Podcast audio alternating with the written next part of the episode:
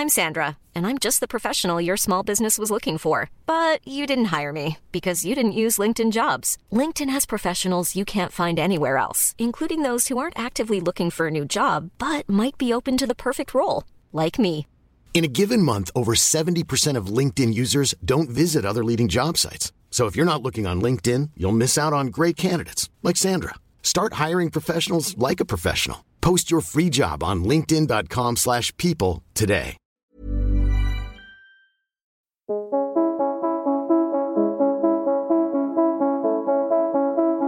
Quand je serai grande, je serai astronaute. Moi, quand je serai grande, je serai actrice. Bienvenue sur Les Enfants du bruit et de l'odeur. Nous sommes deux amis, Ulrich et moi c'est Priska. Un lundi sur deux, nous abordons avec nos invités les problématiques liées au racisme et aux discriminations que parents, enfants, adolescents et jeunes adultes vivent de la maternelle au banc des grandes écoles. Cet épisode a été enregistré en mars 2022. Fania Noël est née à Haïti et a grandi à Cergy dans le Val d'Oise. Militante et essayiste afroféministe, elle s'est installée à New York afin de poursuivre son PhD en sociologie à The New York School for Social Research. Sa thèse porte sur la spatialisation de la politique noire en France. Elle travaille aussi sur les cultural studies, notamment les questions de race-genre dans la science-fiction. Cofondatrice et directrice de publication de la revue Assiégée, elle a passé cinq ans au sein des collectifs afroféministes Moissy, en charge de l'idéologie politique et de la formation. Actuellement directrice de publication de la revue féministe haïtienne Alasso, Fania Noël a accepté de partager son analyse au micro des enfants du bruit et de l'odeur à partir de son livre Et maintenant le pouvoir, un horizon politique afroféministe, paru aux éditions Cambourakis en mars 2022. Dans cet épisode, elle aborde le militantisme comme moyen de construction d'un projet commun, la sortie des filles noires du système scolaire de manière silencieuse, les attentes de la société et de la famille envers les personnes racisées. Alors prenez place et bonne écoute. Fania Noël, bonjour. Bonjour. Est-ce que tu vas bien? Euh, oui, ça va bien. Je suis un peu fatiguée, mais ça va. Tu es en, de passage rapidement sur Paris, en France, parce que tu vis pas ici, hein, je le précise. Oui.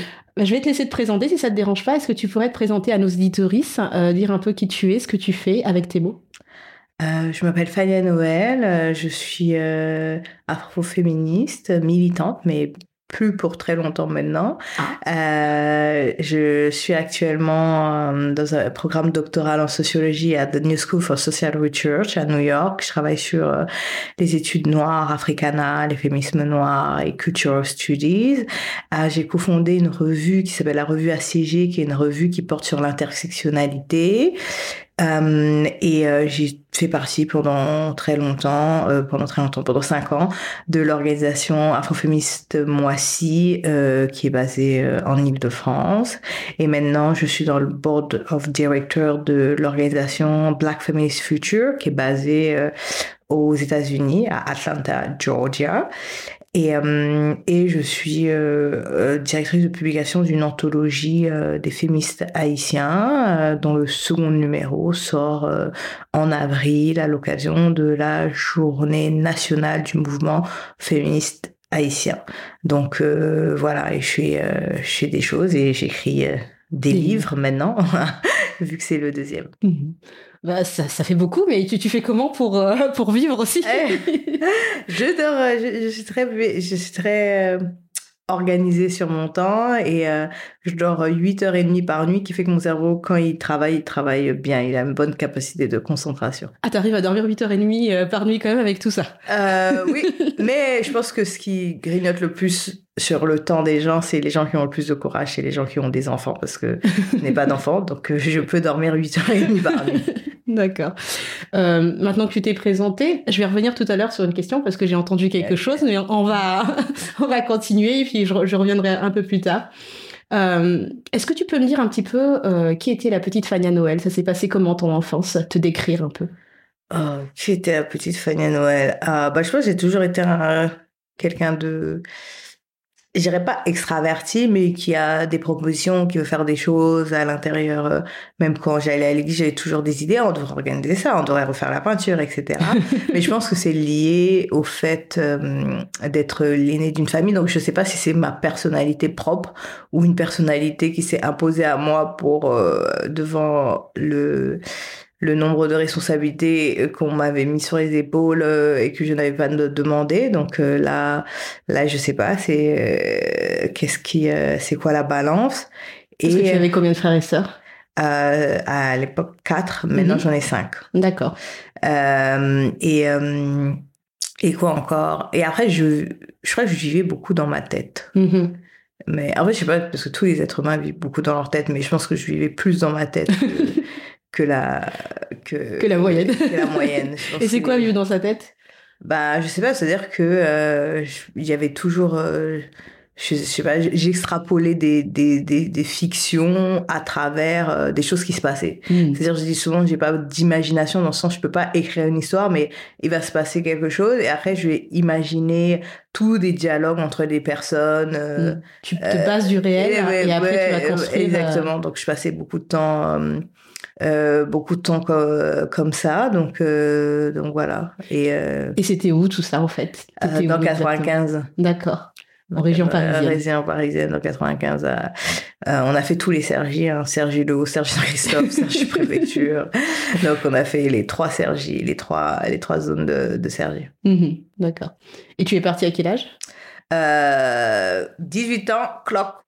18 ans pile, je dit, ah, 18 ans majorité, je m'en vais. ouais. Non, mais je pense que c'est quelque chose qui est lié aussi beaucoup à, à la situation hein, de fille C'est un truc de...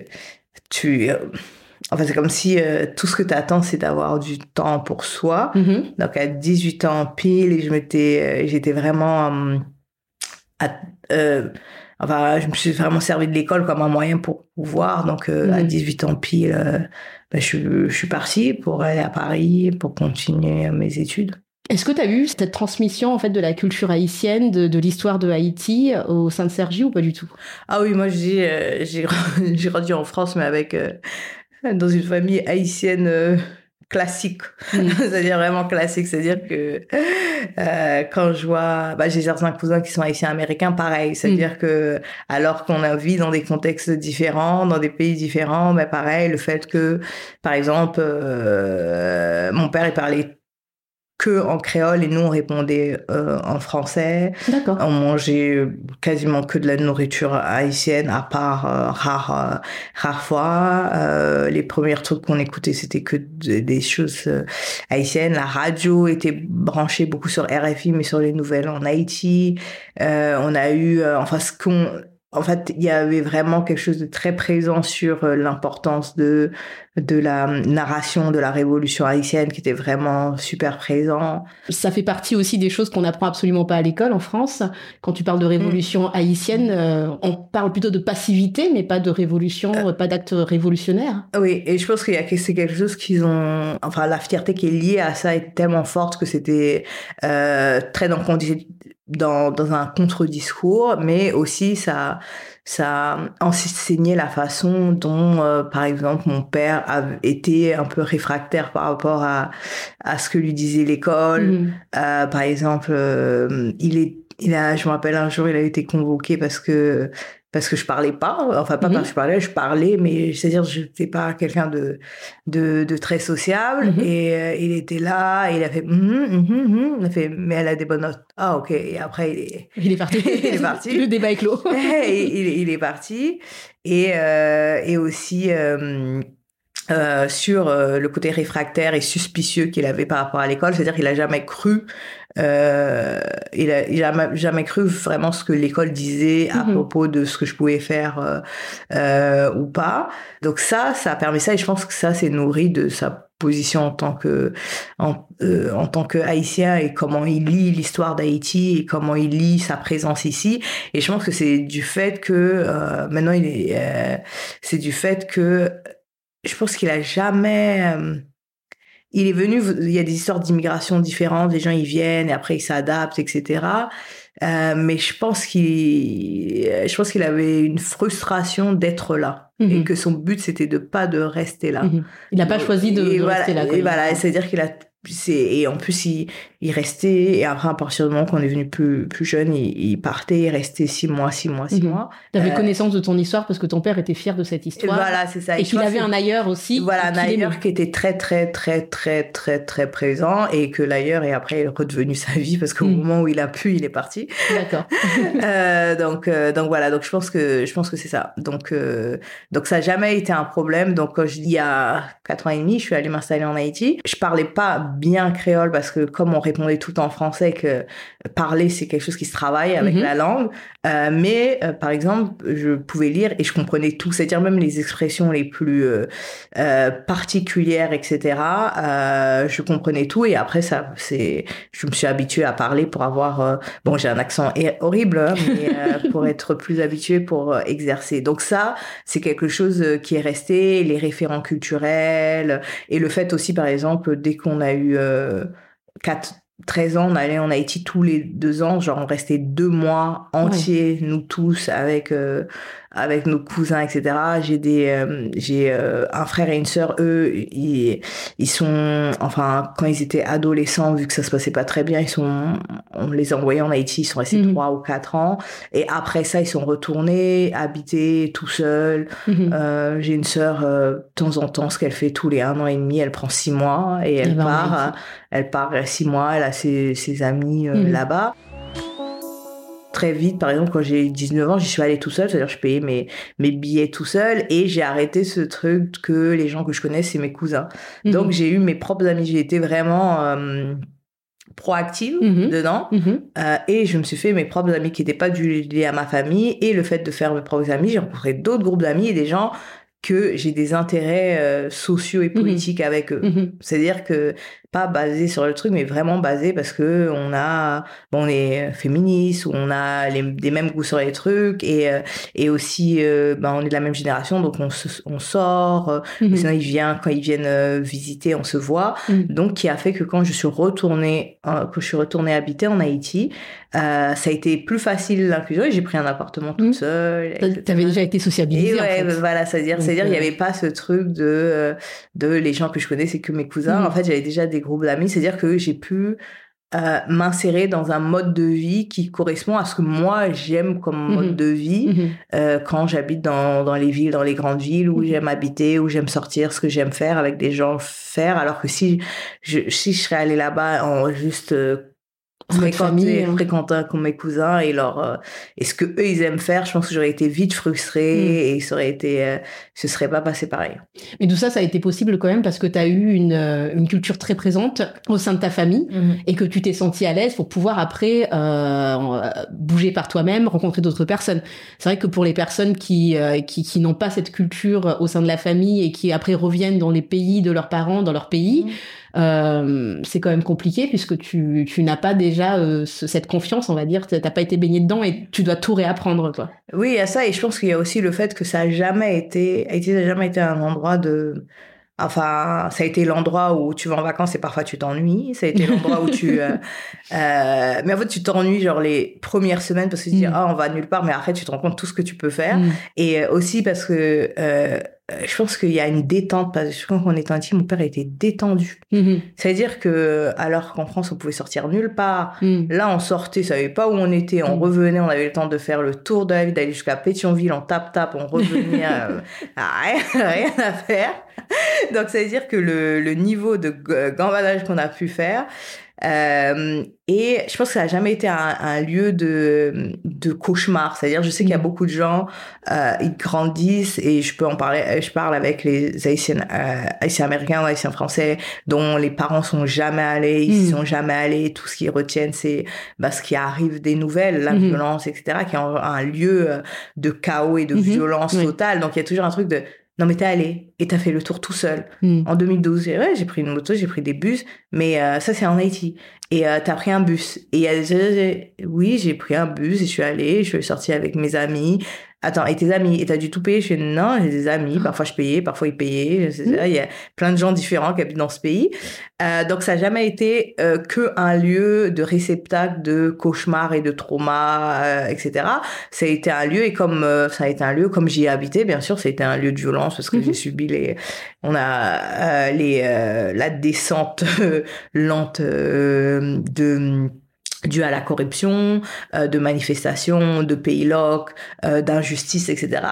Mais un lieu où aussi c'était un lieu où bah, il y avait mes amis, où on allait manifester, de mobilisation sociale, de création, euh, où un rit, ou un lieu où on peut se sentir libre, un Mhm. lieu euh, euh, où j'ai créé des choses et des liens. Donc ça a jamais été un lieu qui était juste euh, quelque chose de très euh, Négatif. hein. négatif mais qui est beaucoup plus complexe et Mhm. un, un attachement et c'est parce que euh, et c'est parce que ça a été ça dès le départ Mhm. que maintenant même avec la situation qui est extrêmement compliquée avec les kidnappings qui devient qui est extrêmement extrêmement compliquée euh, le sentiment que j'ai c'est un, un, un sentiment de tristesse de quelque chose qui qui euh, que où j'aimerais retourner et de toutes les possibilités qui sont gâchées plus que oh mon dieu c'est un lieu qui est tellement euh, damné Mhm. ou c'est un lieu qui est tellement que je vais pas y retourner. Ça veut dire Mhm. que j'arrive à me projet- projeter dedans et je pense que il y a pas que moi, mes frères et sœurs aussi, ils y Mhm. vont euh, tout seuls. C'est-à-dire que je pense que s'il a réussi ça à Monsieur Noël, c'est euh, c'est que ses enfants ils ont plus besoin de lui et parfois il se plaint, euh, il se plaignait de ça. Vous avez plus besoin de moi, comment ça? Ouais, ils se plaignaient de ça, c'est qu'on venait, on vivait nos vies, et on faisait ah on est là en fait. Bah, ils avez plus besoin de lui comme guide, Et en fait. voilà, c'est ça. Et, et c'est euh, c'est rigolo parce que dans ton livre, tu en parles d'ailleurs à un moment euh, de. Alors, c'est par rapport à un personnage, mais de ce Mm. côté, euh, soit ange, soit dément. Oui. Euh, mais de se dire, bah, c'est pareil par rapport à, à certains pays, c'est soit tout. soit on va. On, allez, on va dire, ah non, mais ils ont, ils ont le sourire. Oui, Voilà. Ou alors, ah non, mais là-bas, c'est la guerre, hein, c'est les plus pauvres. ça. Hein, c'est, voilà. Donc, c'est-à-dire, pas de, de nuances, pas de complexité. Donc là, dans la façon dont tu le, le décris, c'est un peu la même chose. Hein. Oui, c'est ça, c'est que c'est que on peut pas juste effacer le fait que 12 millions de personnes vivent encore euh, dedans. Hmm. Soit on dit que 12 millions de personnes euh, Sur un côté de la et voilà, vivent euh, dans tu vois, et c'est vrai qu'il y a des gens qui peuvent pas partir à cause des trucs des visas, mais il y a des gens qui pourraient partir. Mm. Donc euh, euh, et il y a des gens même malgré ça, ils veulent pas partir, Mm. c'est-à-dire que s'il y a toujours 12 millions de personnes qui vivent dedans, il faut leur accorder le crédit qu'il y a quelque chose Mm. qui qui qui fait qui qui reste et euh, et, euh, et c'est pour ce quelque chose que ben qu'on essaye de penser de comment on change les choses donc Mm. euh, moi je pense ça mais moi je pense que le fait de d'avoir connu différemment et d'avoir euh, des souvenirs extrêmement forts qui soient joyeux drôles euh, et extrêmement positifs mais euh, très jeunes euh, et, euh, et après, euh, en étant plus âgé, avoir ses, son propre, ben, en fait, son propre réseau de socialisation, Mm. euh, ça a permis, c'est-à-dire, ça, c'est pas que un endroit où euh, ce sont des relations familiales. C'est-à-dire, Mhm. c'est pas qu'un endroit. Je sais que j'ai des cousins à Haïti, c'est ah où il y a des cousins à qui parfois ils, ils envoient des Western Union, mais ils ont pas de de relations avec des personnes qui ont leur âge de la même façon dont ils ont des relations avec les les avec des personnes qui ont leur âge euh, dans la ville où ils vivent donc c'est Mm. un- c'est une altérité complète Mhm. alors que je pense que c'est vraiment important d'avoir euh, sa propre socialisation avec des gens qui partagent des choses qu'on qu'on aime ce qui on est pour le euh, pas pour s'éloigner que des trucs de sa famille pour dire mais en fait j'y vais pour euh, autre chose que pour euh, cette relation famille machin etc qui euh, si elle est distendue et plus elle est loin ben elle, elle se elle elle, euh, elle devient moins pérenne complexe. oui c'est elle peut être complexe et moins pérenne Et je pense que ça peut changer tout au niveau du regard et la façon dont on ressent notre expérience quand on rentre. Oui, et surtout, il y a beaucoup de gens qui basent leur compréhension, euh, leur compréhension du monde social dans ces pays d'origine basée sur les membres de leur famille. Ça veut Mm. dire que bon, ils ont une image des différents membres de leur famille et les membres de leur famille sont là pour leur traduire le monde social. Ah, il faut Mhm. pas aller là, les gens machin, etc. Et, euh, et ils pensent que c'est ça, alors que non, en fait, euh, euh, peut-être si vous rencontrez d'autres gens, euh, bah, il y a d'autres choses que vous verrez. Euh, si c'était pour le monde de ma famille, j'aurais jamais su et jamais connu tout ce que faisait le mouvement féministe haïtien, des personnes qui ont mon âge. Mm. jamais connu mes amis à qui on adore, on est des fanatiques de cocktails, on connaît les meilleurs endroits pour prendre des cocktails à Port-au-Prince, mm. voilà, des, des, des, des, choses comme ça et des différentes façons de vivre et différentes de voir comment enfin comment on navigue euh, différents différents euh, enfin différentes activités ça c'est euh, c'est c'est vraiment c'est vraiment important je sais que par exemple j'ai une de mes sœurs ça c'est pas mon truc elle mhm. adore la randonnée elle adore la randonnée. c'est pas mon truc. Hein. C'est pas mon truc. la randonnée, il y a plein de... Haïti, c'est un pays montagneux, il y a mhm. plein d'endroits pour aller faire de la randonnée. Et, euh, et, euh, et après, euh, donc si c'était pour les membres de la famille, c'est oh non, on peut pas faire ça, tu prends une voiture, il y a une voiture, on va machin, etc. Et elle avait ses propres amis, ils ont, ils ont marché du, du, euh, du haut, parce que c'est en montagne, ils sont allés tout un point culminant au-dessus de Port-au-Prince et ils ont fait une randonnée qui dure à peu près, je pense, 9 heures pour arriver au sud d'Haïti en traversant la montagne. Mais elle aurait jamais pu faire ça. Euh, avec euh, les membres de la famille qui disaient mais quelle idée tu allais souffrir de la chaleur, mm. marcher, etc. alors que nous avons une voiture. Mm. Nous avons une voiture et c'est ce truc où ils essaient de faire en sorte que c'était une idée un peu folle qu'elle avait mm. parce qu'elle était euh, euh, qu'elle était une diaspora alors qu'elle s'est trouvée des groupes d'amis bien haïtiens machin qui faisaient ça tout le temps qu'elle est en randonnée, qui faisait du yoga dans les montagnes, etc. Et et il y a il y a cette chose qui est qui euh, qui revient souvent euh, quand t'entends les gens de la diaspora, oh non, mais ça, on fait pas ça au bled, on fait pas ça, eux, ils savent pas ça. Arrête, non, vous, vous connaissez pas tous eux. Et vous avez juste projeté ça. Hmm. Vous avez juste dit ça, dit ça parce que quand, quand moi j'ai te dit, quelqu'un fait ah oui mais tes trucs féministes en Haïti ils font pas ça. Chez, bah, ils ont un mouvement féministe qui a qui a fêté ses un siècle il y a cinq ans, il y a il y a cinq ans. Ah bon je savais pas. Je mais oui mais parce que c'est c'est pas possible de projeter comme ça et et et, et euh, et ça, c'est dangereux, mais moi, je pense que c'est c'est le fait de juste se faire traduire la réalité sociale par euh, euh, les membres de sa famille. Et je pense que les gens devraient penser au fait qu'ils laisseraient jamais leurs parents leur traduire la réalité sociale oui, en, France. Ça, en France. Parce que sinon, ils resteraient juste chez eux, voilà, aller travailler, mettre leur argent dans des tontines et ne rien faire. Donc, ils laisseraient jamais les, les membres de leur famille en France mm. leur traduire la réalité sociale, là où il faut aller, là où il faut pas aller, mm. ce qu'il faut faire, etc. Ils, quand, quand ils essayent de faire ça, ils font ah ouais, oui, oui, ah et après ils font quand même. Mm-hmm. Non mais c'est vrai, t'as raison. Vu comme ça, oui. Quelles ont été euh, les, figures qui t'ont qui t'ont forgé? Parce que je pense que tu n'es pas né afroféministe, qui t'a un peu forgé euh, ton esprit critique et ton analyse et la façon dont tu, te développes aujourd'hui? Euh, bon, c'était pas pendant l'enfance, c'était plus parce que pendant l'enfance, c'était les les figures que j'avais, c'était plus les figures de la révolution haïtienne, donc c'est un mhm. peu un peu violent. Hein. non, mais il y a des gens qui disent que des bébés, ils étaient déjà prêts. Hein, non, non, non, mais je pense que c'est plus lorsque quand tu es jeune adulte mhm. et euh, euh, bon, contrairement, bon, c'est paradoxal là où j'ai fini maintenant. Euh, je détestais lire les livres de sciences humaines. Ah là, je suis allée en sociologie, je dé, je pouvais pas, je détestais lire les livres de sociologie. C'est voilà, c'est comique. Euh, c'est comique. Maintenant, on peut voir le, le comique de la situation. Euh, mais j'apprenais beaucoup de choses dans euh, les romans. Donc, euh, j'avalais des romans et je pense que les romans euh, de Toni Morrison, mm. de Marie Scondé, mm-hmm. Euh, Maria Baba, mm-hmm. euh, Edwige Dantica. Enfin, le roman de Edwige Dantica, Adieu mon frère, c'était extraordinaire parce que comme ça parle d'une sorte de migration, qu'elle quitte Haïti pour arriver dans une autre famille haïtienne, il y avait des, des liens, même si c'était pas en France, euh, deux familles haïtiennes de quand tu, tu arrives. Euh, donc voilà, donc je pense que c'est plus ça.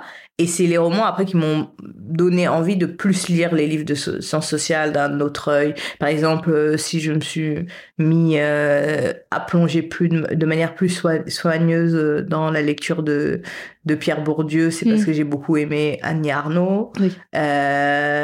donc, donc oui, en fait, je pense que c'est les romans. en lisant des romans qui m'ont poussé à me dire bon allez souffle un bon coup mm-hmm Et, tu vas aller en profondeur. je suis allée en profondeur, donc euh, lire euh, Steinbeck et pour ensuite lire les choses sur euh, les États-Unis, le capitalisme, etc. Mm. Donc euh, donc voilà, non les les les, les romans, ça a été ça a vraiment été ce qui m'a donné du courage pour traverser beaucoup de livres de sociologie et, et, ensuite quand je suis allée en sciences politiques et et ensuite après il y a une autre étape, ça c'était avant que je T'avais quel âge à peu près? Euh, Je pense que 18, 18, 18, 23 ans.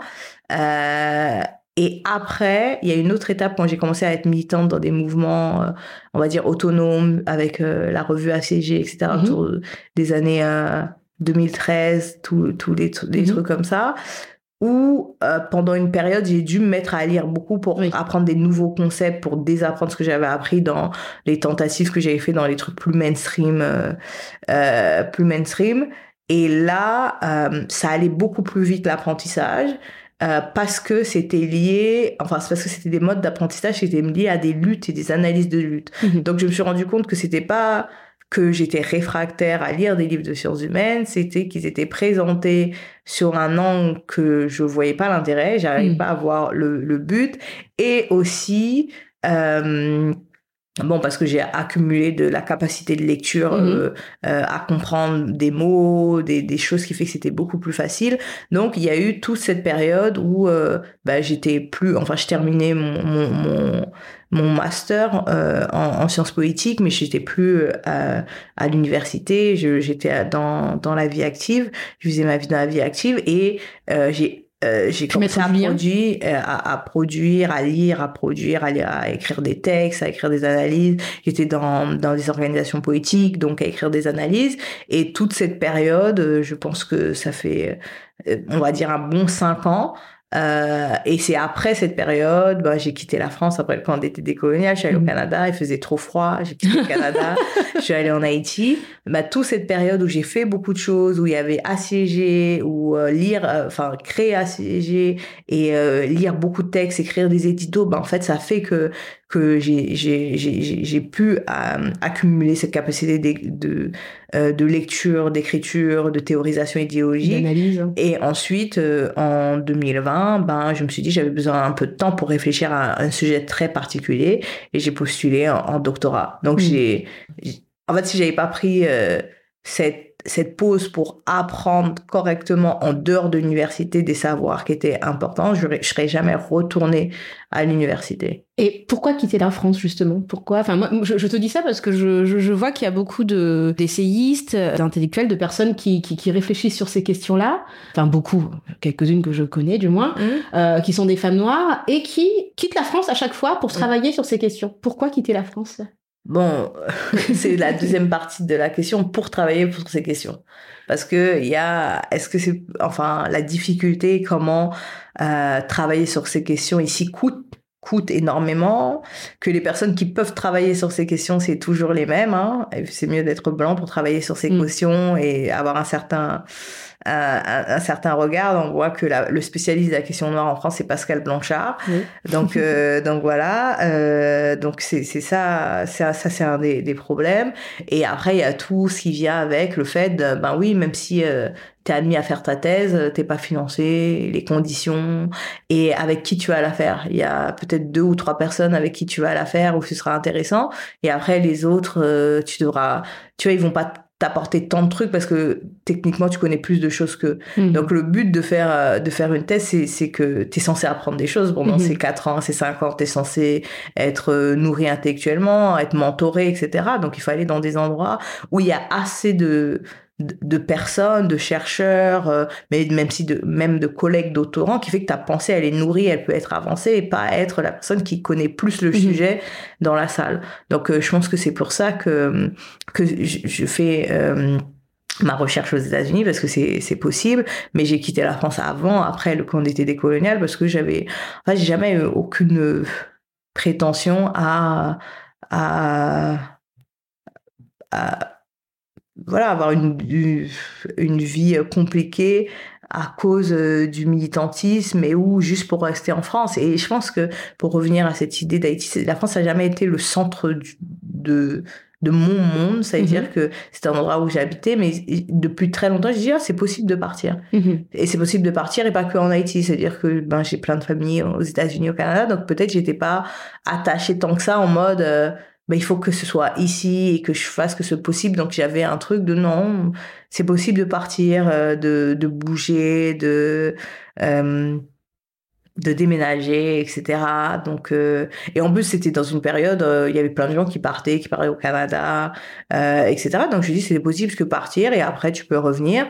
J'ai trouvé un travail au Canada et, euh, et après, j'arrivais pas vraiment à m'insérer au Canada. Enfin, pas m'insérer dans le sens assimilation, mais j'étais pas vraiment intéressée par ce Mhm. qui se passe. Mhm. Et je peux pas à- habiter quelque part où je suis pas intéressée par euh, vraiment ce qui se passe. Parce que là, je, voilà, j'allais à mon travail, par mes, euh, mes amis que je voyais, il y avait rien, il y avait mon travail et mes amis, et puis Mm. rien, rien d'autre. Le Canada ne t'attirait pas plus que ça. En fait. Voilà, le pas. Québec, c'était pas. En fait, ce qui se passait, les mobilisations, le Montréal, ça me passait, pas- ça me passionnait pas plus que ça. Euh, donc, bah, je suis partie en Haïti. et C'était plus, voilà. Ça te C'est-à-dire, correspondait plus. voilà, j'avais euh, un engagement, enfin, j'étais chanté engagée émotionnellement. Euh, je travaillais euh, avec un média qui s'appelle Aibo Post. J'ai créé mon entreprise spécialisée en communication. D'accord.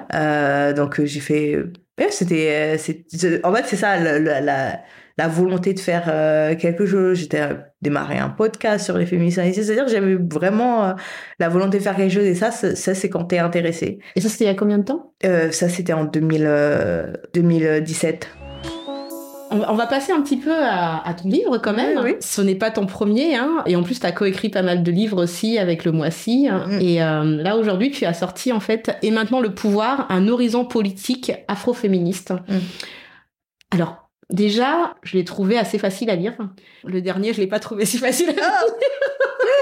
Non, non, mais j'ai trouvé assez facile à lire. Donc, est-ce que c'est parce que je me suis habituée à ton style?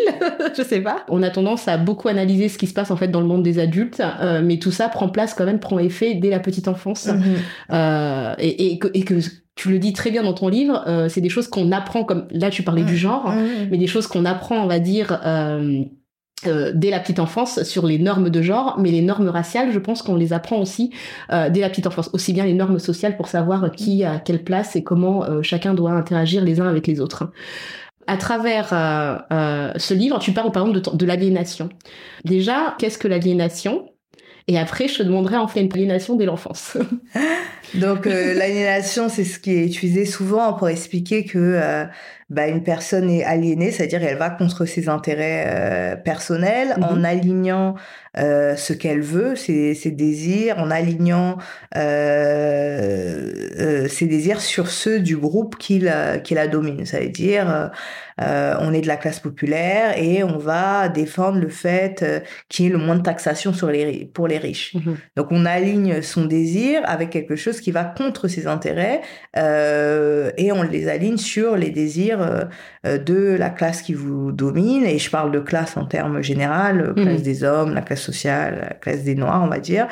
Euh, et, euh, et ça, on dit que c'est l'aliénation. C'est parce que la personne ne voit pas comment les intérêts des riches euh, et sont séparés de ses propres intérêts et que le système a fait en sorte que euh, il y a une transformation, on va dire psychologique qui ou psychique qui fait que la personne ne, vo- ne voit pas que euh, ce qu'elle est est écrasé et son et ce qui est irait dans son sens, dans son épanouissement, est écrasé et nié pour euh, la faire voir que euh, les intérêts des groupes euh, qui, euh, qui la dominent. Donc euh, ça, ce serait l'aliénation. Et dans le livre, ce que je dis, c'est que euh, analyser tout euh, au prisme de l'aliénation, c'est ne pas voir que les gens, en fait, c'est pas une question d'aliénation, mais ils vivent, euh, ils sont, euh, ils sont, la race n'existe pas toute seule, le genre n'existe pas tout seul, la classe n'existe pas tout seul, et parfois les intérêts, il y a des intérêts euh, contradictoires euh, de ces, euh, de, de ces, de, des identités ou, ou des places qu'ils occupent, et ils choisissent de défendre des intérêts euh, ben, de la catégorie qui peuvent les amener le plus loin individuellement. Mm. Ben, ça veut dire, euh, je sais pas si on est... Classe sociale, par exemple, une jeune femme noire bien née ne défendrait pas forcément, dans ces cas-là, ben, une jeune femme noire de notre classe sociale. Ou n'ira pas dans... Pas, pas, une, mais n'ira peut-être pas dans l'intérêt du, du, groupe euh, noir aux femmes noires, c'est-à-dire qu'une personne euh, euh, noire riche euh, ben, va supporter Valérie Pécresse, par exemple, même si ça va contre les, les, intérêts généralement des personnes de son autre groupe. Mais en termes de court-termisme, pour son propre intérêt, bon, euh, ça, ça, ça, ça, se joue. Donc, en mm. fait, c'est ça. Donc, euh, je pense que c'est ça que j'essaie de dire, c'est que oui, la question de l'aliénation, mais euh, si on, on, voit tout aux prises de l'aliénation, on n'arrive pas à voir que des personnes, c'est pas qu'ils sont aliénés, ça sert à rien la pédagogie avec mm. eux, c'est juste des ennemis politiques et qu'ils ont vu que ils veulent pas être dans l'équipe des perdants, donc ils misent. Mm. Ils ont un autre intérêt. Voilà, ils misent sur l'équipe qui pense, qui, où ils pensent qu'ils qui peut les apporter les plus loin. Mhm. Même s'ils vivent en fait euh, des violences au sein de cette équipe. Euh, oui, voilà, mais ils pensent que bon, ils vont aller plus loin avec euh, avec cette équipe et vous là, bon, bonne chance. D'accord. Et dire que de manière générale, tout individu qui naît dans cette société telle qu'elle fait, telle qu'elle est faite, avec la superstructure et l'idéologie hégémonique de violence, de d'hétéropatriarcat et de capitalisme, vit quelque chose qui, dans un bain qui est aliénant pour, euh, euh, pour euh, l'idée de, de, liberté, de bonheur et de, de partage des biens. C'est-à-dire pas le penser au point de vue individuel pour retourner à un, endroit où on pouvait être désaliéné, mm-hmm. mais plus pour dire que comme personne peut y échapper, en tant qu'organisation politique, en tant que, que personne qui veulent proposer euh, autre chose, on doit dire que tout individu qui naît actuellement dans ce bain de, euh, de violence et de non-respect, mhm. d'altérisation, euh, subit quelque chose qui va contre ses intérêts lorsqu'on pense que les intérêts des êtres humains, c'est de vivre dans, une notion de liberté, euh, dans, en dehors euh, de la violence qui n'est pas nécessaire, et euh, euh, apprendre à vivre dans le commun avec euh, les autres êtres humains, avec soi-même, mais avec les autres êtres mm. vivants. Moi, je pense que la famille, par exemple, en fait, je pense pas que les gens, quand ils sortent de la famille, c'est là où il est plus violent. Je pense que c'est là où, lorsque la violence est rencontrée, comme elle n'est pas euh, mélangée et elle n'est pas contrebalancée par des formes qu'on considère comme de l'amour et de l'affection, on la voit de manière plus plus plus claire. Parce qu'en en fait, euh, et euh, là par exemple, il y a, j'ai suis en train de relire All About Love de Beth Lux pour, mhm. pour, pour, un travail. parce qu'en fait, il y a plein de formes de violence qu'on mhm. apprend, qu'on subit à l'intérieur de la famille, mais c'est parce que elles sont entrecoupées, entremêlées, comme dirait Bellux, de formes de soins, mhm. euh, de prise en charge, qu'elles sont atténuées ou qu'elles sont analysées comme en fait, c'est la contrepartie. Mhm, mhm. Alors que lorsque on va dans d'autres milieux, les autres personnes ne nous donnent pas du soin, on n'habite pas avec eux, parfois ils sont pas gentils, etc. Donc il n'y a pas d'autres souvenirs qui viennent. Donc quand la violence est rencontrée, elle est juste de la violence, frontale de la violence. Et je parle ça surtout pour les violences de genre, parce que là où euh, les, les, enfants, euh, les, surtout les jeunes filles, les minorités genre rencontrent la violence et surtout et en particulier la violence sexuelle, tous les chiffres le monde, c'est pas dehors, hmm. c'est à l'intérieur de, de, de c'est à l'intérieur de la famille. Hmm. Et après, on va voir que euh, c'est quand ils deviennent plus âgés qu'elles peuvent en dire plus parce que il y a cette distance. Alors que lorsqu'on est adulte, on arrive à plus voir euh, ça venant de gens qu'on connaît pas, qui ont pas, enfin qui sont pas supposés prendre prendre soin de, de nous, ou, mhm. prendre, ou, ou être dans une communauté avec nous comme ils font la communauté familiale. Donc je pense que il y a des formes euh, enfin d'aliénation, si on parle d'aliénation, d'aller contre ses propres intérêts qui ont lieu euh, dans la famille, surtout sur ses propres intérêts de genre et sur comment on inculque aux enfants et surtout aux filles euh, de de se sacrifier pour tout ou d'avoir une politique où il y a une politique sexuelle et de genre pour dire pour les préparer à se sacrifier derrière ou mm-hmm. à euh, comment dire euh, euh, faire tout, ça veut mhm. dire que euh, tous les discours sur le genre ne sont pas égaux parce qu'il y, a mhm. des discours qui sont racialisés, il y a des discours qui sont plus en mode oh t'es une petite chose fragile, un homme va prendre soin de toi, mhm. donc sois gentil, sois joli. Et après il y a des d'autres discours sur le genre qu'on retrouve beaucoup dans les familles noires caribéennes, c'est euh, t'es pas fragile, euh, de toute façon sois forte. Euh, personne ne va prendre soin de toi. Mm.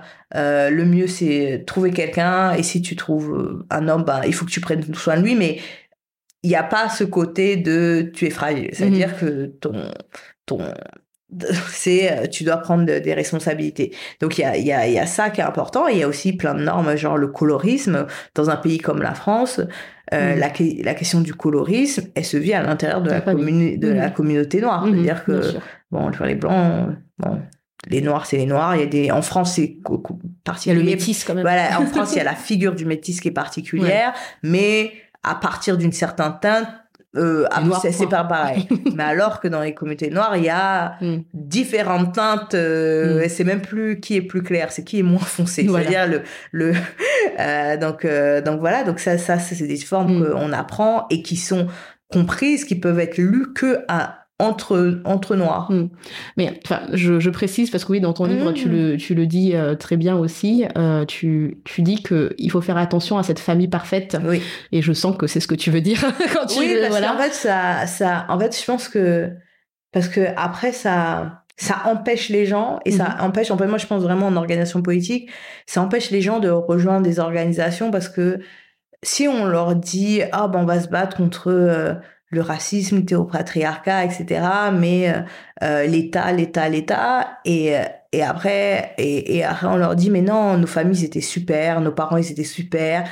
Ils vont dire, mais vous êtes en train de mentir. Mhm, non, bien sûr. Et, et le truc, c'est vrai, c'est-à-dire qu'il y a, c'est pas parce que euh, des euh, euh, des discours sont instrumentalisés à des visées racistes pour pathologiser, pour rendre accuser les familles non blanches, noires d'être des mhm. mauvais parents.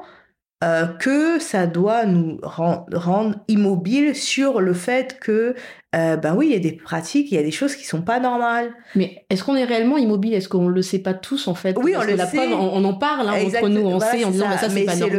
le fait de comment on, comment on arrive à faire ça et comment on arrive parce qu'en fait le le combat, euh, surtout antiraciste, anti-négro, c'est pas de de dire que oh ben, comme eux ils nous dépeignent comme des démons, il y a rien mhm. de bien ben le contrebalancer, c'est de dire qu'on était des anges. Non, non, non c'est d'être des êtres humains. Et mhm. les êtres humains, ben dans tous les groupes, c'est dire ben oui statistiquement, euh, il n'y a pas de raison que statistiquement en France les euh, les chiffres sur les violences euh, dans les familles, sur ben, et, et, que par magie parce qu'on serait exceptionnel, on serait mm. un groupe euh, différent, ben euh, là ça, ça, ça ça arrive jamais. Mm. Ben, enfin dire non ça arrive mais ça arrive sur bah, sur euh, sur différentes formes, ça arrive mélangé à la question raciale, ça arrive mélangé à plein d'autres questions de migration, mais ça arrive quand même. Mm. Et la silenciation ça fait jamais avancer des mouvements parce qu'après ça construit des mouvements sur des mensonges qui ne sont pas dits. Mm-hmm. Donc c'est-à-dire à la même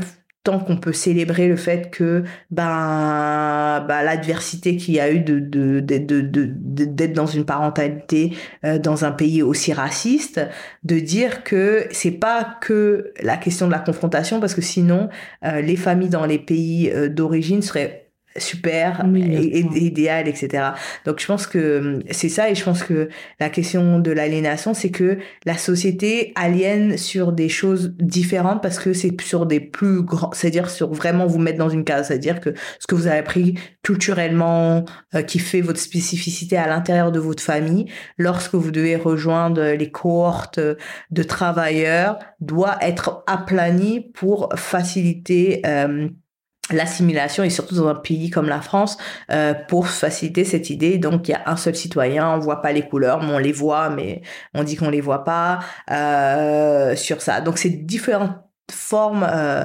d'aliénation alors que dans dans la famille les aliénations qui sont c'est sur le fait de est-ce que ce que vous êtes remet en cause ce que la structure veut être pour un autre groupe et l'autre groupe c'est pas forcément l'État. L'autre groupe ça peut être euh, le reste de la famille c'est-à-dire on entend souvent oh, qu'est-ce qu'ils vont dire les autres? Mais les autres c'est pas ce que l'État pense c'est ce que les gens qui font communauté c'est-à-dire que parfois il y a des conflits entre les deux ce que l'État et la société demandent de vous mhm. Est-ce que votre famille euh, demande de vous Ce que culturellement vous voulez demander de, de vous-même, etc. Donc c'est c'est difficile. Enfin, euh, vivre c'est pas facile. Non. tu vas finir comme ça là Vivre c'est pas facile. non c'est vrai. Je vois les choses en fonction de lutte. Je pense que c'est important de mhm. s'organiser en fonction de l'école, en fonction du travail, en fonction de ce que vous voulez. La chose que je vois pas, c'est euh, enfin ce que je vois, je vois, mais c'est plus ma réflexion personnelle, mais comme ce livre, c'est plus mm. une réflexion pour les organisations politiques, les organisations politiques doivent être ancrées autour, bah, comme tu dis, de l'école, d'un espace géographique, d'une mm-hmm. question, la question noire, la question afroféministe, d'une lutte ou d'une demande. Donc, pas trop justement se généraliser au risque de se perdre. Et de se perdre, de dire euh, euh, bon, pas, je, je veux démoraliser personne, mais il n'y a pas d'organisation qui va mettre fin à la négrophobie. Hmm. C'est pas une organisation, ça va demander un, un mouvement, une, une, révolution, genre hmm. intellectuelle, idéologique, philosophique, matérielle, hmm. euh, avec de la violence, mais c'est pas les organisations qui font ça. Les organisations, ce qu'elles font, c'est qu'elles maintiennent le sujet dans le débat, même lorsque il n'y a pas de mobilisation entre. Donc, s'organiser autour de l'école, bien sûr, c'est c'est super important.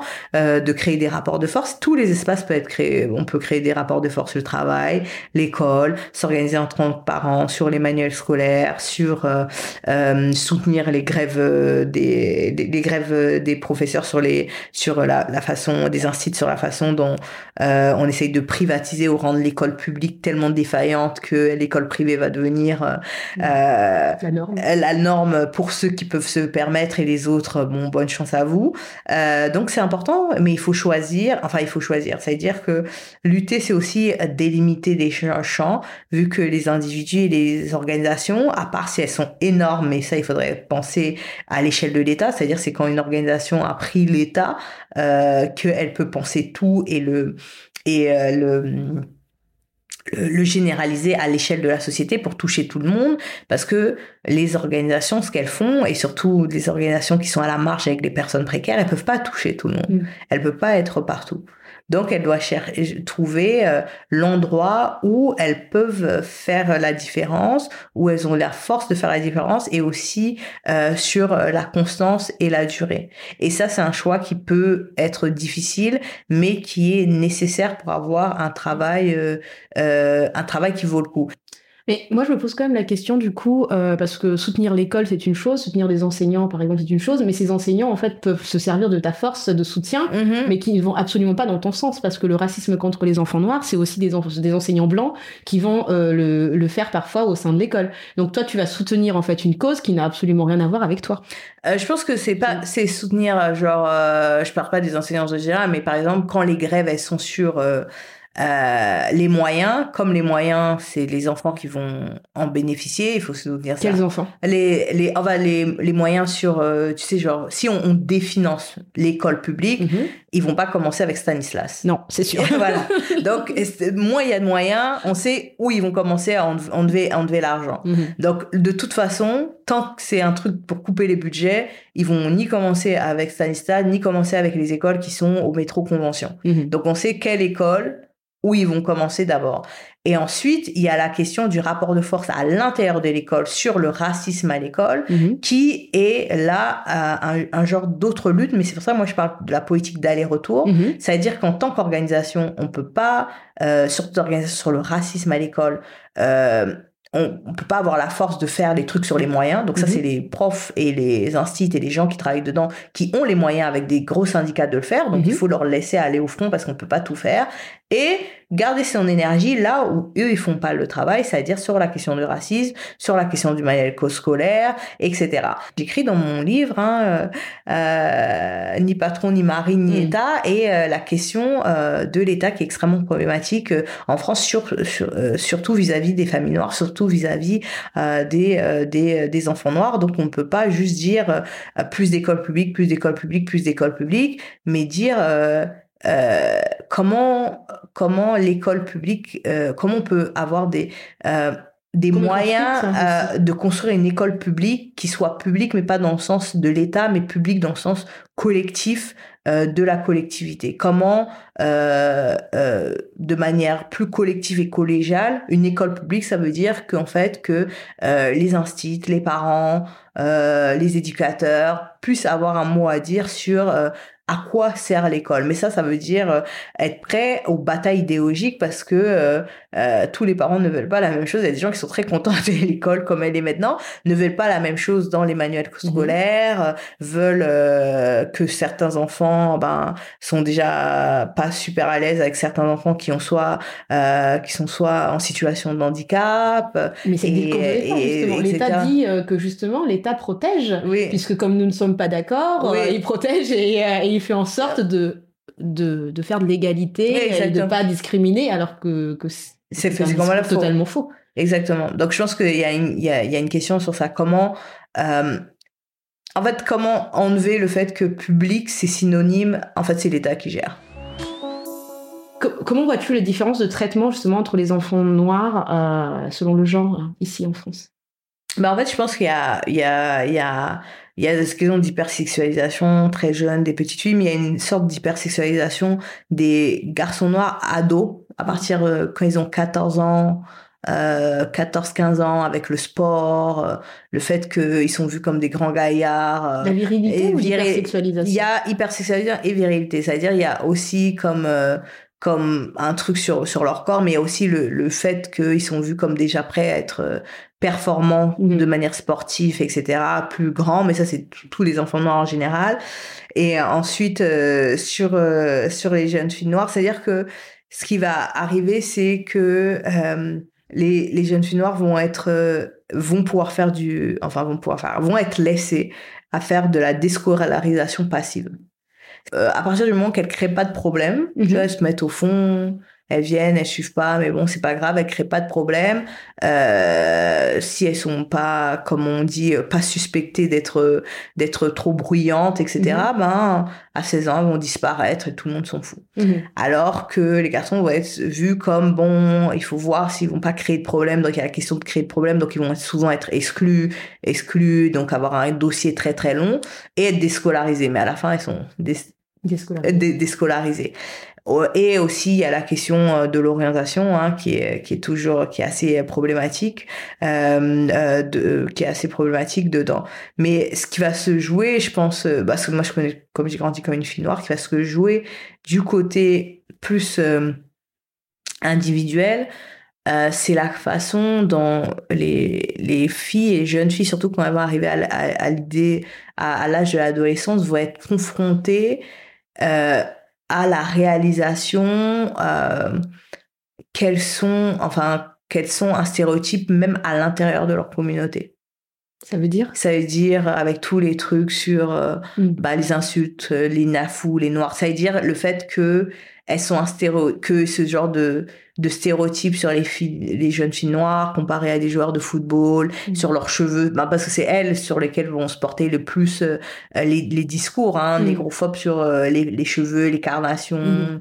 euh, le nez, euh, donc l'impact d'être noir foncé, c'est est, plus violent pour une fille parce que c'est parce que c'est très très jugé sur euh, sur la beauté que la beauté c'est ça doit être la qualité numéro un du féminin pour réussir dans la vie donc euh, donc si t'as pas les attributs qui sont qui vont avec c'est-à-dire être un, peu clair ou beaucoup clair la qualité des cheveux mm. euh, la façon de s'exprimer c'est-à-dire de pas être vue comme douce de mm. de parler fort etc donc elles, elles sont confrontées adolescentes à toute la violence des stéréotypes misogynoiristes et qui viennent pas forcément de l'extérieur, qui mm. commencent dès euh, dans la communauté. Et ça, Euh, et ça, je pense que c'est ce qui revient souvent quand on parle aux jeunes filles à quel point euh, elles ont l'impression que tout le monde les déteste. Et quand t'es une adolescente, t'es pas censé euh, te préoccuper d'avoir euh, une, tu vois, genre une idéologie poétique de ouf pour comprendre comment marche le système euh, de, de domination. T'es es censé juste vivre ta vie d'enfant. Et c'est pour ça que moi aussi, je suis un peu précautionneuse sur les trucs sur parler euh, beaucoup de racisme aux enfants. Je pense qu'il faut, enfin, juste il faut faire barrière et leur mhm. expliquer des trucs qui se passent, mais il faut leur laisser flex un petit peu. Mhm. Mhm. Leur laisser en fait euh, bah, voilà, c'est ça, le temps de l'enfance quoi. Le temps de l'enfance et les laisser un peu un peu un peu flex. Tu vois, donc on serait on devrait pas être obligé euh, de mettre dans des ateliers à 10 ans pour leur expliquer la négrophobie, l'esclavage, le machin, etc. Euh, pour euh, pour faire en sorte qu'ils comprennent et même mm. mais même ça euh, t'as pas un cerveau qui, qui, a, qui, a, fini de grandir même mm. ça c'est pas euh, la peine que tu ressens d'être rejeté à un âge que c'est important d'être accepté euh, ça va pas être apaisé mm. parce que euh, parce qu'on t'a expliqué euh, ce que Fanon il a dit ou ce que Patricia ce que il a dit ou Bell Hooks. Donc voilà. Mm. Donc c'est là tu parles plus en fait du fait de la façon dont dont on nous-mêmes au sein de nos communautés mm.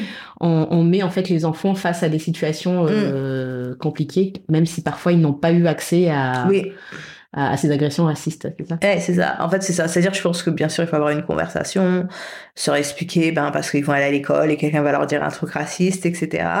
Mais je pense pas qu'il faille plonger dans l'hyperformation mm. euh, à transformer euh, des gosses de 15 ans en, en, en, en militants idéologiques. Et je mm. pense que aussi, il y a des choses qu'on apprend euh, par exemple, quand on, on, grandit euh, à côté de personnes euh, qui ont des conditions politiques, on les, on les voit aller manifester, on, on comprend un peu que il y a une question qui s'appelle la justice sociale et l'égalité, que c'est l'égalité c'est importante, etc. Euh, sans à s'asseoir et dire ok aujourd'hui on va parler de, des damnés de la terre. Mm-hmm. Non, ça se fait naturellement en fait avec Exactement. Ce qui nous entoure. Voilà, et je pense qu'il y a et les enfants ils absorbent l'éthique parce mm. qu'il y a ce que les gens ils disent et ce qu'ils font. Et quand on voit les différences de traitement en fonction du genre, en fonction de la couleur, mm. et là je parle dans les familles noires, je parle en mm. fonction de la couleur, en fonction de la teinte, parce qu'on se rend compte qui mm. est traité comment en fonction de la carnation, euh, de, de, du corps aussi. Euh, donc ils, ils retiennent ça quand même. Là, tu reparles du colorisme. Oui. Tu disais tout à l'heure que ça, que ça allait se faire naturellement, un petit mm. peu au sein de, avec l'entourage, mm. mais tous les enfants n'ont pas le même entourage non plus. Donc, il y a des parents, par exemple, qui euh, ne vont pas euh, aux manifestations, ne vont pas s'organiser, euh, n'ont pas le temps, ne peuvent pas, ou ce mm-hmm. n'est tout simplement pas leur personnalité ni la culture de la famille. Mm. Donc, ça se passe comment pour ces enfants-là? Bon, de la même façon que l'État essaye de retirer les enfants, on peut pas, les organisations ne peuvent pas retirer les enfants à leurs parents. Donc, le, ce que les organisations peuvent faire, mais ça, c'est une question de moyens, de temps, ce qui manque beaucoup est d'argent, parce que mhm. on n'en parle pas, mais de moyens, de temps, et quand je dis moyens, c'est les moyens humains, financiers mhm. et euh, de matériel. Euh, et euh, de faire des espaces où les parents qui sont intéressés mais qui n'ont pas le temps, qui savent pas par où commencer, ben peuvent laisser leurs enfants.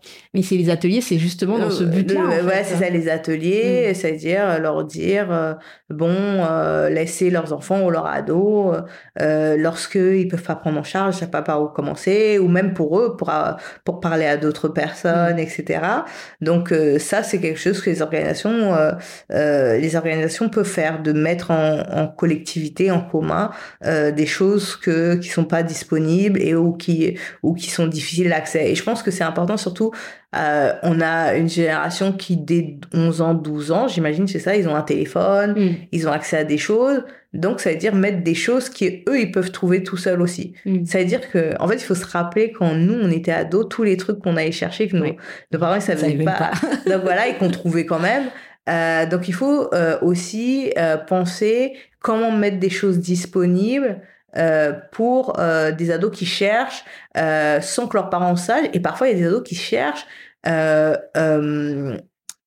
à, même en opposition avec leurs parents. Mm. Parce que moi, je vois comme on est dans une organisation féministe, c'est-à-dire des ados qui savent que bah, ils sont dans des familles homophobes ou transphobes, donc ils mm-hmm. doivent trouver ça mm-hmm. sans que leurs parents en sachent, mais qui est accessible et disponible à leur âge. Mm-hmm. C'est-à-dire penser les ados qui cherchent euh, accompagner leurs parents, penser les parents qui cherchent euh, pour euh, leurs enfants, mais penser dans euh, une optique plus de libération, enfin d'une optique de c'est pas très courant ici, mais il y a un mouvement de children liberation aux États-Unis, c'est libérer, libérer les enfants du fait que de l'hégémonie totalitaire euh, de l'idéologie familiale, parfois mm. qu'on est, euh, comme on fait, surtout dans un pays comme la France où on pousse la famille nucléaire, que mm. tout doit être géré, il n'y a pas vraiment plusieurs personnes, plusieurs mm. adultes où tout le monde doit aller, euh, vers qui peuvent se tourner lorsque l'État, c'est pas une solution? Justement, toi qui, qui pousse, on a compris, hein, au collectif, à l'organisation, au collectif, je me pose la question parce que tu nous as quand même lâché une petite bombe tout à l'heure. c'est quoi cette histoire de tu n'es plus militante?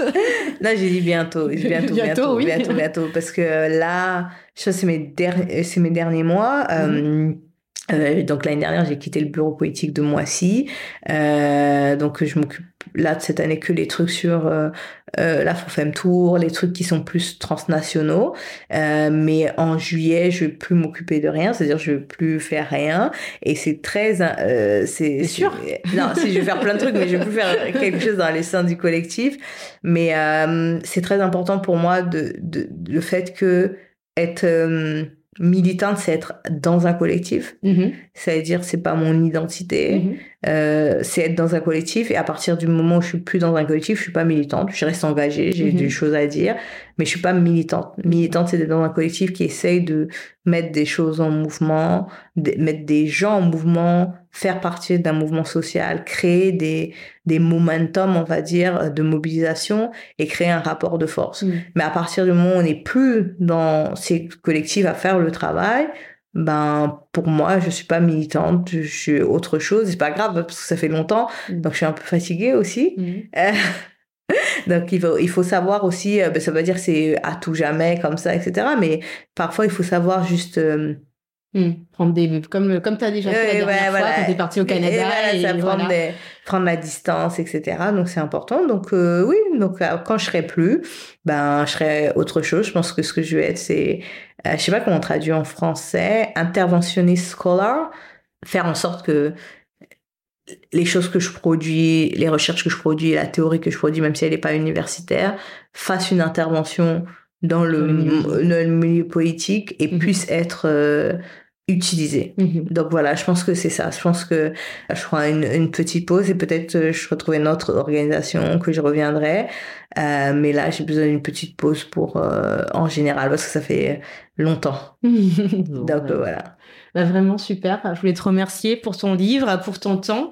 Bah, tu as parce que le livre est vraiment. Euh... Pensé, as dit que c'était bah, facile moi, à lire, moi, je, mais moi, je, moi, je, le trouve très bien euh, et je suis très étonnée pour beaucoup beaucoup de choses parce que je, je, je te suis en fait. J'écoute euh, beaucoup d'interventions où tu es. Et euh, en fait, euh, encore une fois, hein, on a tendance à mettre des gens dans des catégories et, euh, et, je trouve que tu as différentes facettes et la façon dont tu analyses les choses, comme tu fais des allers-retours et tu remets en question même hein, ta propre vision en fait. Et non, non, j'ai vraiment beaucoup, beaucoup adoré. Donc, je le conseille forcément. On y parle de colorisme, on y parle de l'aliénation, de la méritocratie. on parle de, de, de, plusieurs thématiques qui sont très intéressantes. Et c'est pour ça que je, je tenais quand même à le dire qu'il est facile à lire euh, et on peut euh, nous-mêmes en fait euh, cheminer sur notre réflexion. Donc bravo. Bravo pour ton livre et voilà. bah, merci, bah, je suis contente que je suis contente que ça t'ait plu. Mais oui, bah, en fait, je pense que la, la, personne que, que vous suivez sur les réseaux, c'est une version curatée. Je pense qu'on mmh. dit ça maintenant mmh. en français. Euh, c'est une version curatée de Fanny à Noël. C'est pas toute la version. Et même le livre, c'est une version curatée de, mm. euh, de Fanny à Noël. Donc il faut toujours euh, faire attention à ce qu'on ce qui est euh, présenté, ce qui est, mais il y a plein de facettes et je suis sûre dans d'autres livres, il y aura encore d'autres facettes. oh, oui, mais même dans un, pareil, dans un, dans un, un de tes écrits, c'était sur la famille justement. Pareil, j'ai découvert des, euh, je me suis dit mais waouh, faut, faut que je la rencontre Fania.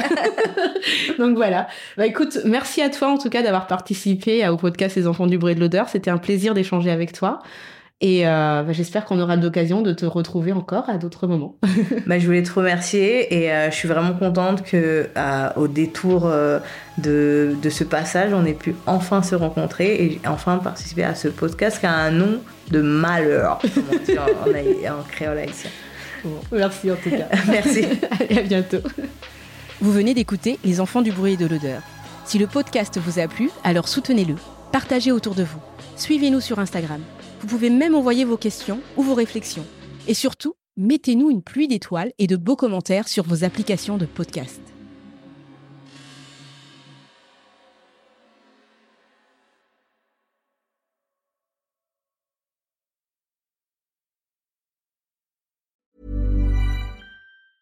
Mom deserves the best, and there's no better place to shop for Mother's Day than Whole Foods Market. They're your destination for unbeatable savings, from premium gifts to show-stopping flowers and irresistible desserts. Start by saving 33% with Prime on all body care and candles. Then get a 15-stem bunch of tulips for just $9.99 each with Prime. Round out Mom's menu with festive rosé, irresistible berry chantilly cake, and more special treats. Come celebrate Mother's Day at Whole Foods Market.